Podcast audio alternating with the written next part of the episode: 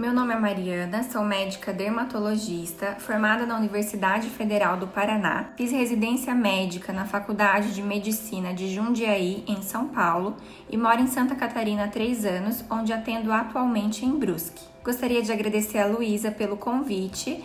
É uma honra para mim estar conversando com vocês sobre um assunto que eu amo tanto. Durante o verão, aumentam as atividades realizadas ao ar livre e, consequentemente, a nossa exposição ao sol. A radiação solar incide com mais intensidade nessa época do ano, aumentando o risco de queimaduras, câncer de pele, acelerando o envelhecimento cutâneo e favorecendo outros problemas de pele.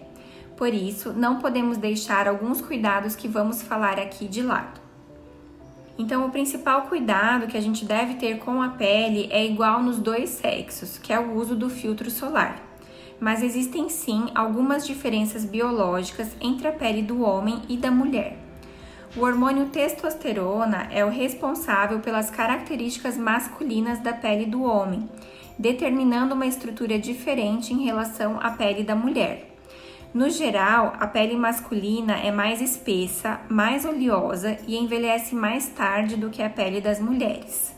Sendo assim, as mulheres precisam estar mais atentas na prevenção dos sinais do envelhecimento e redobrar os cuidados com a proteção solar durante o verão, pois a exposição à radiação UVA a longo prazo, junto com a genética e com os hábitos de vida, é um dos fatores que mais contribui para o aspecto envelhecido da pele. Então, as crianças, por terem a pele mais fina que a dos adultos e produzirem menos melanina, elas sofrem de imediato com os impactos da desidratação e das queimaduras quando expostas ao sol em excesso.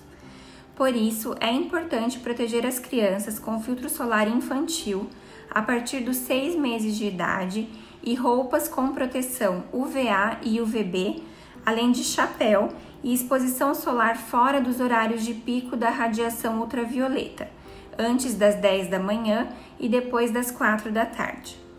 Além disso, a queimadura solar em crianças aumenta o risco de câncer de pele tipo melanoma, que é o câncer de pele mais agressivo na vida adulta.